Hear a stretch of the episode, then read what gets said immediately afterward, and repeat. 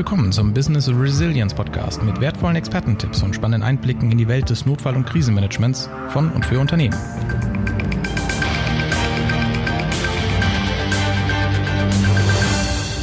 Evakuierung nach einem Bombenfund, Brandereignis, Hackerangriff oder insbesondere jetzt in der Corona-Pandemie groß angelegte Diebeszüge von dringend benötigter Grundausstattung, Krankenhäuser, die eigentlich dafür da sind, andere Menschen in besonderen Situationen oder in der Not zu helfen, geraten immer wieder selbst in Ausnahmesituationen.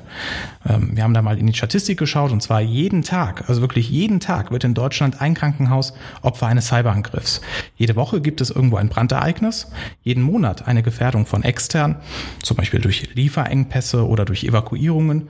Und jedes Jahr gibt es eine große Polizeilage, Gewalt in der Ambulanz, Bedrohungslagen. Und äh, so wie sich Mediziner auf aktuelle Notfälle vorbereiten können, können sich auch Krankenhäuser auf Notfall- und Krisenszenarien vorbereiten. Aber tun sie das wirklich? Und wie gut tun sie das? Darüber wollen wir heute sprechen mit Robert Osten, Geschäftsführer der Jugitas GmbH.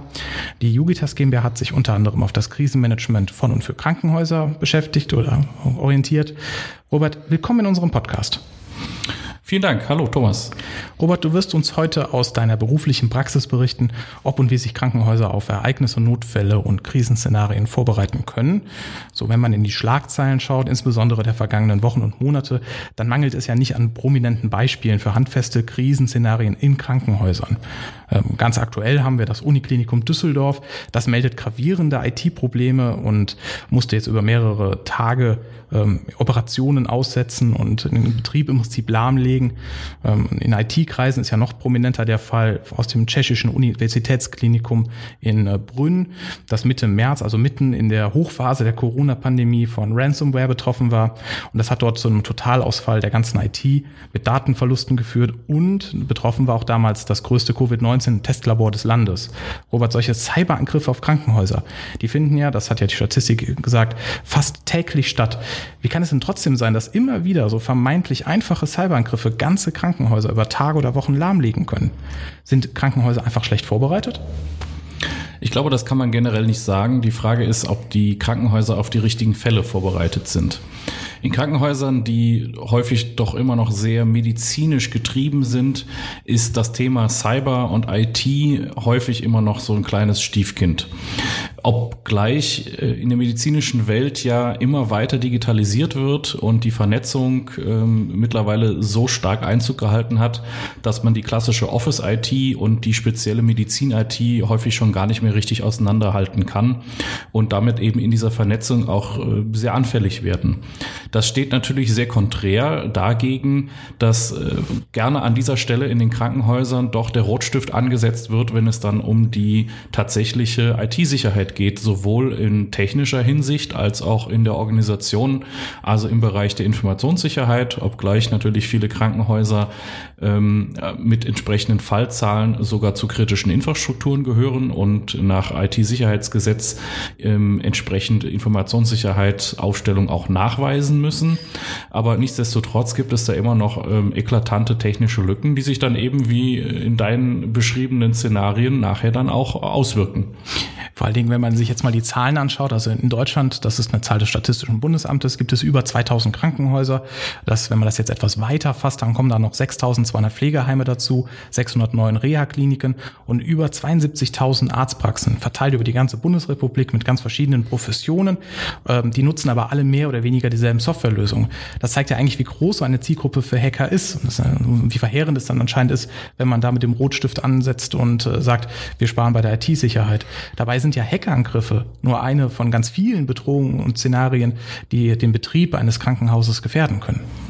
Das ist natürlich durchaus die Gefahr einer derart stark vernetzten Welt. Ähm, viele Arztpraxen beziehen zum Beispiel Laborleistungen durchaus auch von externen Laboren, von Krankenhäusern. Ähm, es werden ähm, ambulante Röntgen durchgeführt, die dann am Krankenhaus stattfinden, aber die Daten an den Hausarzt zurückgespielt werden. Also es ist schon längst alles extrem miteinander vernetzt. Ähm, ich lasse jetzt mal tatsächlich die doch eher skandalöse Versuche der Einführung einer digitalen Gesundheitsakte mal hier an der Stelle außen vor, ähm, was aber auch zeigt, dass da durchaus massiver Nachholbedarf ist. Und ich glaube, man will sich das Szenario eigentlich gar nicht vorstellen, dass, wie du eben beschrieben hast, ähm, wenn eine solche sehr verbreitete Softwarelösung von Hausärzten meinetwegen äh, betroffen wäre und Hausarztpraxen deshalb ihren Betrieb einstellen, ja, wo sollen die Leute denn hingehen? Die werden alle mit Husten, Schnupfen, Heiserkeit im Zweifel in der Notaufnahme eines Krankenhauses stehen und ähm, das Krankenhaus müsste damit umgehen können. Ähm, jetzt kann man sagen, das sind die klassischen äh, Szenarien, wo man sagen kann, okay, Massenanfall von Verletzten ist ja vielleicht auch nichts anderes als ein Massenanfall von äh, verschnupften Nasen äh, an der Stelle. Ähm, aber äh, nichtsdestotrotz glaube ich nicht, dass man sich gesamtheitlich im Gesundheitssektor mit solchen Thematiken und Problemen schon ausreichend ähm, auseinandersetzt. Und letztendlich ist die IT-Seite ja auch nur eine Seite der Medaille.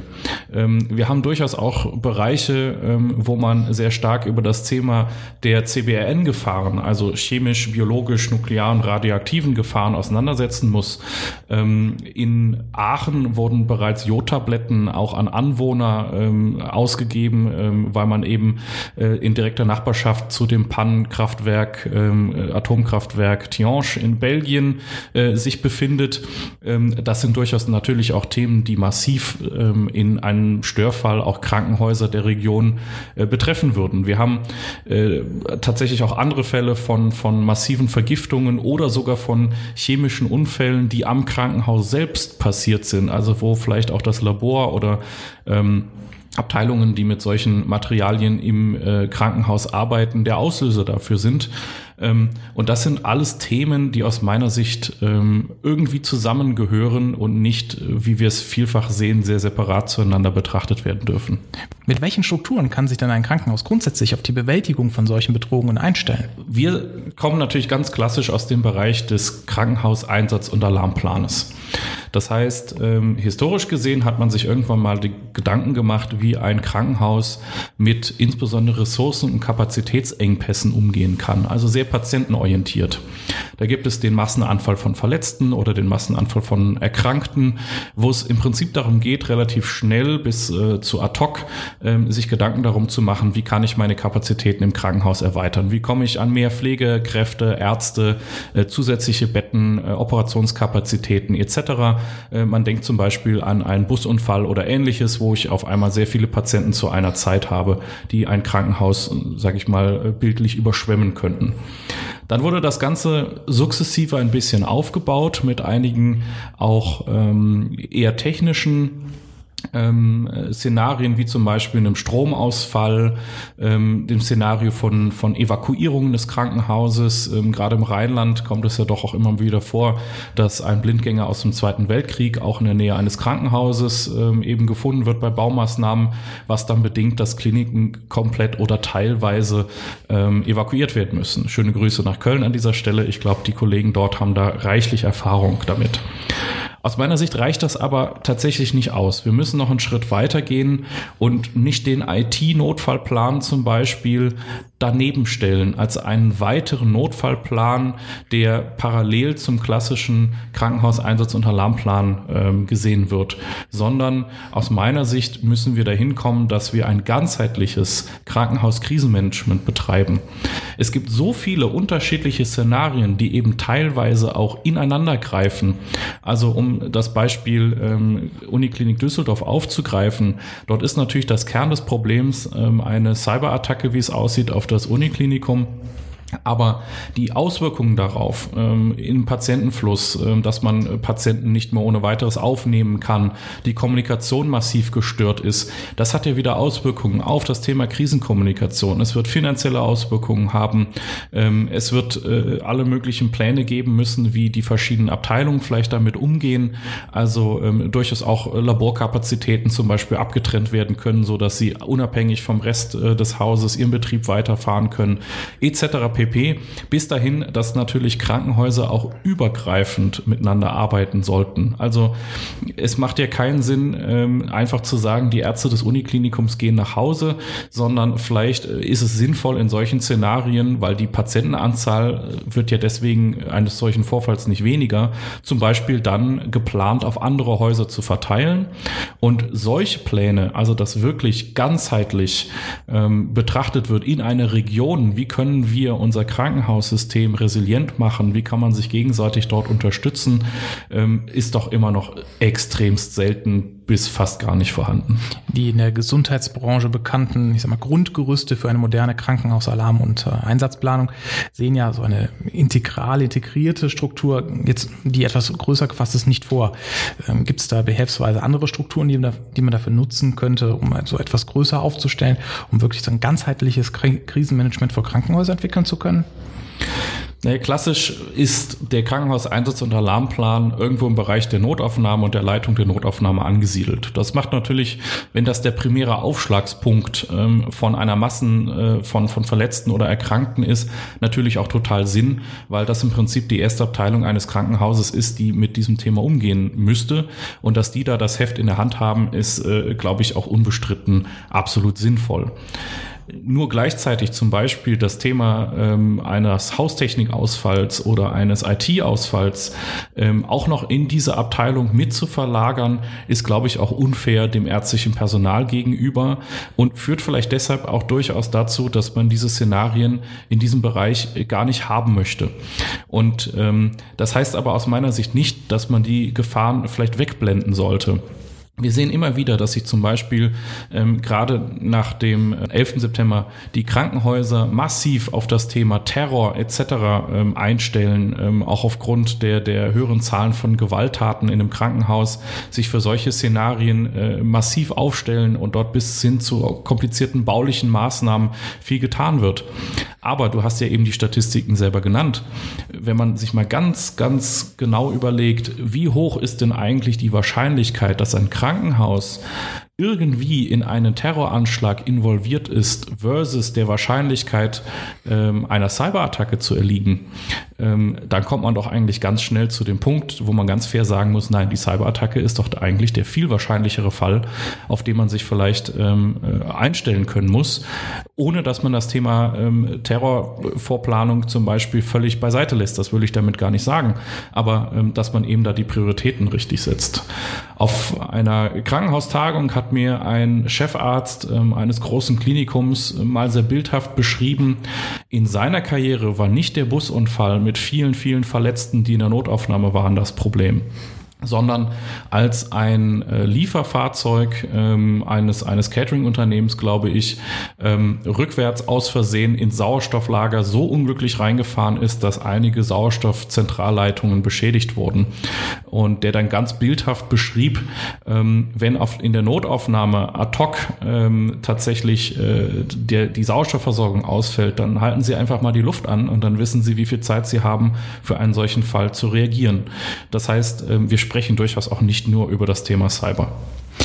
Welche Strukturen kann man denn jetzt anwenden, um ein Krankenhaus ganzheitlich auf alle möglichen Krisenszenarien vorzubereiten? Gibt es da irgendwelches generalistisches Regelwerk, was man da anwenden kann? Ich bin da mal ganz, ganz gemein und sage, wenn wir ein Krankenhaus, was ja mittlerweile zunehmend auch der Fall ist, einfach mal als Wirtschaftsunternehmen betrachten, kommen wir ganz schnell in eine interessante Betrachtungsweise. Weil davon abgesehen, dass ja abhängig von den Fallzahlen eine ganze Reihe von Krankenhäusern und die, diese, diese Schwelle der Fallzahlen wird jetzt sicherlich auch noch gesenkt werden in den nächsten Jahren, ähm, zu kritischen Infrastrukturen gehören, was sie sowieso verpflichtet, eine gewisse Form ähm, von Informationssicherheit äh, zu betreiben. Ähm, äh, ist ein, ein Krankenhaus als Unternehmen betrachtet ja sehr praktisch im Sinne der Normen, die wir sonst auch äh, bei anderen Unternehmen anwenden, ähm, anzusehen.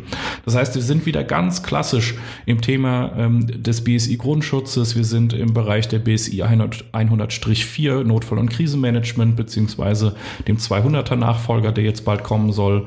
Ähm, wir haben das Thema ISO 27001 Informationssicherheit. Ähm, wir können auch die ISO 22301, also Business Continuity Management für ein Krankenhaus anwenden, wo sicherlich der klassische Krankenhauseinsatz und Alarmplan ein Teil von sein soll und wird, aber eben ein Teil eines übergreifenden ähm, Krankenhauskrisenmanagements, so würde ich es betiteln, ist und eben nicht mehr alleinig für dieses Thema äh, MANF, Mahne und Evakuierung steht. Du hast eben die Kritis-VO genannt und hast gesagt, es gibt den Schwellenwert für kritische Infrastrukturen. Ähm, jetzt man, ist man dann geneigt zu sagen, okay, solche großen ganzheitlichen Managementsysteme äh, sind nur für große Häuser geeignet, vielleicht für Unikliniken. Ähm, aber vermutlich sind ja auch gerade die kleinen Häuser auf dem Land, die da ich mal, die, die Grundversorgung sicherstellen, genauso betroffen von solchen Risiken. Also das heißt, die sollten sich ja nicht davon verwehren, von, sich mit diesem Thema auseinanderzusetzen. Äh, ganz im Gegenteil, das ist, glaube ich, sogar eher eine Lücke im Bereich der kritischen Infrastrukturenverordnung, dass es durchaus Krankenhäuser im etwas ländlicheren Raum gibt, die die ähm, kritische Marke, um Teil oder um als Kritisunternehmen äh, benannt zu werden, nicht überschreiten, also quasi in dem Bereich nichts tun müssten vom Gesetzgeber her, ähm, aber für die Region so wichtig sind, weil sie eben das einzige Krankenhaus in 100 Kilometern Umkreis sind. Also solche Fälle gibt es durchaus. Ähm, oder es wir durchaus auch ähm, interessante Konstellationen feststellen, dass ein kritis Krankenhaus ähm, von einem nicht kritis Stromversorger mit Strom versorgt wird. Ähm, das sind sicherlich Punkte, wo man äh, durchaus mal ein Fragezeichen dran machen kann. Aber die meisten Krankenhäuser sind ja im Bereich der Zertifizierungen für alle möglichen Medizinprodukte, für alle möglichen operativen Tätigkeiten, äh, die ein Haus anbietet, doch sehr versiert. Das heißt, dass mindestens irgendeine Form des Qualitätsmanagements äh, in einem Krankenhaus vorherrscht. Ob es jetzt die ISO 9001 ist oder ein Haus nach KTQ, ähm, sich aufgestellt hat, ist an der Stelle aus meiner Sicht eigentlich irrelevant. Beide Systeme haben die sehr, sehr schöne Möglichkeit, auch ein Notfall- und Krisenmanagement fürs Krankenhaus dort sehr sauber und gut und mit einer ordentlichen Risikobetrachtung zu integrieren, so dass man eigentlich schon das Werkzeug in den Häusern hat, um ein solches Krankenhauskrisenmanagement aufzustellen. Aus meiner Sicht ist es mehr die Frage, ob man es tatsächlich auch will. Wenn man ein solches Werkzeug hat im Werkzeugkasten, ist es immer ganz gut aufgehoben. Wenn man es anwenden muss, muss man ja auch damit umgehen können.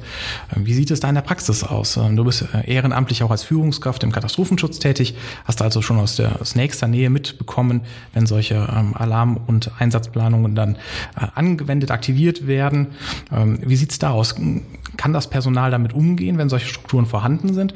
Oder ist das bislang noch oft äh, ist immer so ein stiefmütterlich behandelter Papiertiger, der so ein bisschen parat steht für den Fall der Fälle, für die Zertifizierung, für das nächste Audit, aber in der Praxis noch, noch ein bisschen, ich sag mal, noch nicht so gern angepackt wird? Ich glaube, da gerade in diesen praktischen Anwendungen sieht man die eklatanten Unterschiede zwischen vorbereiteten und nicht vorbereiteten Häusern.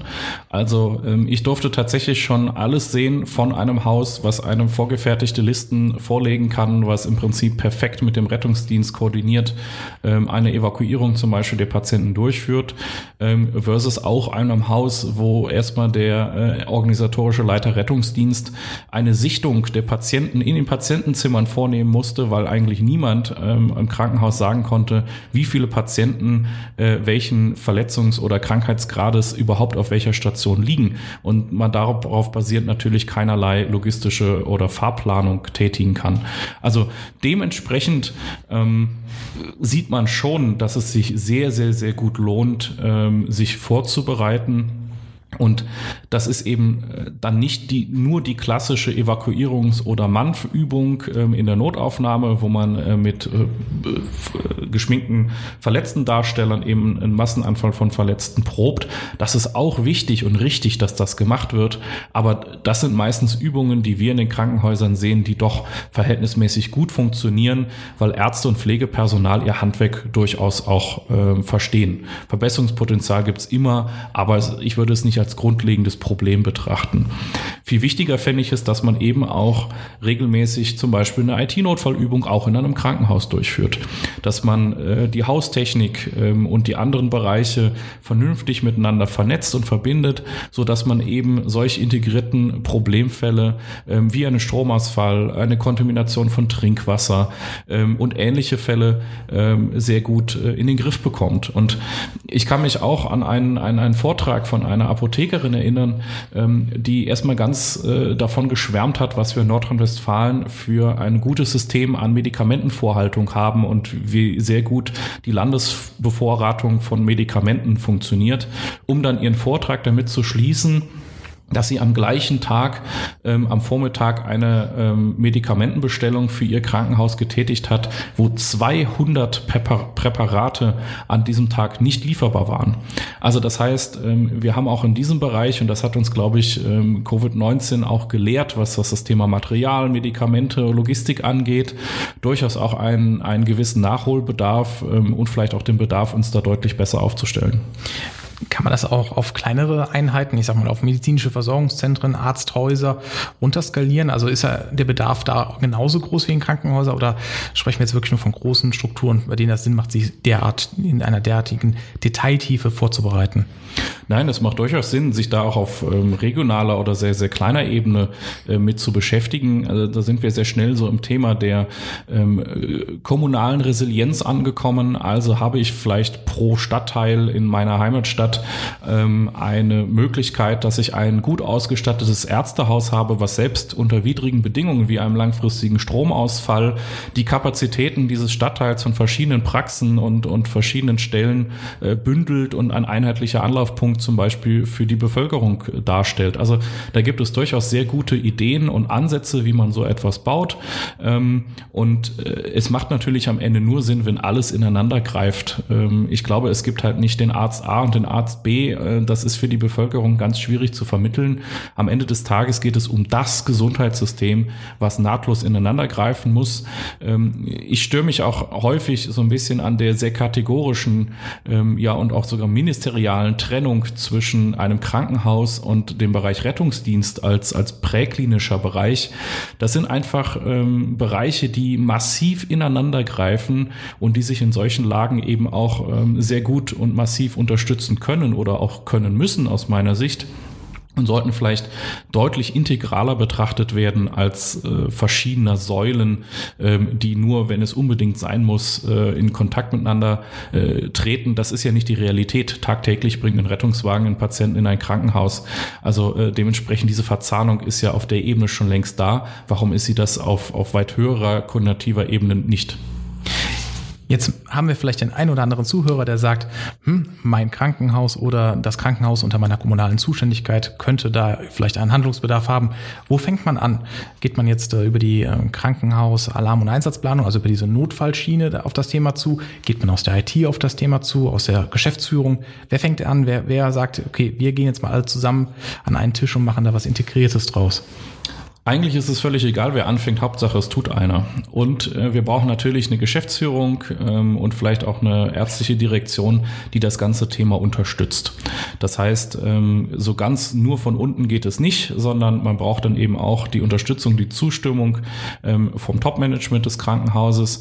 Aber am Ende des Tages, ähm, gerade in den auch eher äh, betriebswirtschaftlichen geführten Häusern, müsste es doch völlig klar sein, ähm, da werden mit Sicherheit äh, schon längst Tabellen existieren investieren, dass man ganz genau weiß, wie viel Minuten OP-Ausfall ähm, da welche Summe Geld kosten. Also ähm, da durchaus auch das betriebswirtschaftliche Interesse ein bisschen in den Vordergrund zu stellen, ist es aus meiner Sicht überhaupt gar nicht verwerflich, wenn es nachher tatsächlich dazu führt, dass sich ein Haus entsprechend deutlich besser aufstellt.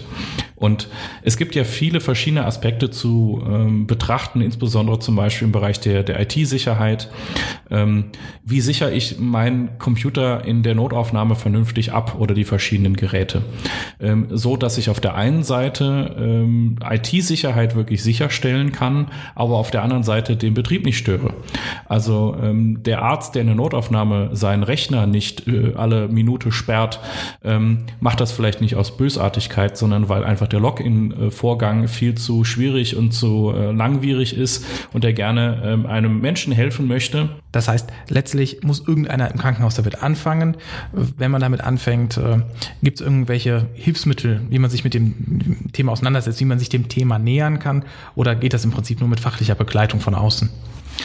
Das geht sicherlich nicht nur mit fachlicher Begleitung von außen, wenngleich es natürlich deutlich schneller geht. Also ähm, das ist sicherlich ein ganz wichtiger Punkt, ähm, dass äh, zum Beispiel wir oder äh, unsere Marktbegleiter ein äh, Krankenhaus bei der richtigen Aufstellung der Risiken äh, und der Bereitstellung vernünftiger Maßnahmen äh, dort deutlich unterstützen können und damit das Thema deutlich beschleunigen können. Ich habe mal gehört, dass äh, viele Mitarbeiter im Krankenhaus nicht unter Langeweile leiden, sondern dass die Arbeitslast doch durchaus relativ hoch ist, äh, weshalb es sicherlich auch aus diesen Umständen äh, nicht sonderlich klug wäre, die Leute mit noch mehr Arbeit äh, dann zu belasten. Auf der anderen Seite ganz ohne Einbindung geht das auch nicht. Es ist ein, ein Miteinander, es müssen da viele Parteien eben auch koordiniert werden. Ähm, um äh, genau diese schwierigen Fälle, über die wir eben gesprochen haben, auch ähm, von einem Krankenhaus abwenden zu können. Also ich höre raus, es macht Sinn, sich mit äh, einem integralen oder integrierten Krankenhauskrisenmanagement auseinanderzusetzen. Robert, vielleicht kannst du das mal zusammenfassen. Was ist so die, die Essenz? Warum lohnt es sich, damit sich auseinanderzusetzen? Aus meiner Sicht ist eine moderne Krankenhausalarm- und Einsatzplanung ein robustes und modernes, aber ganzheitliches und aus meinem Wunsch natürlich auch verpflichtendes und kontrollierbares und damit zertifizierbares und finanziell abgesichertes Krankenhauskrisenmanagement.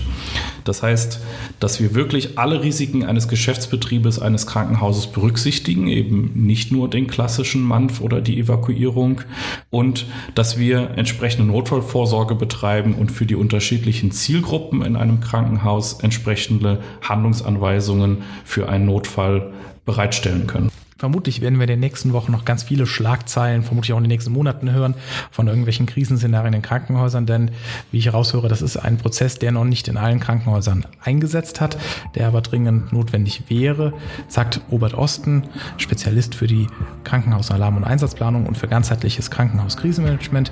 Vielen Dank, Robert, dass du uns heute im Podcast unterstützt hast. Ganz herzlichen Dank.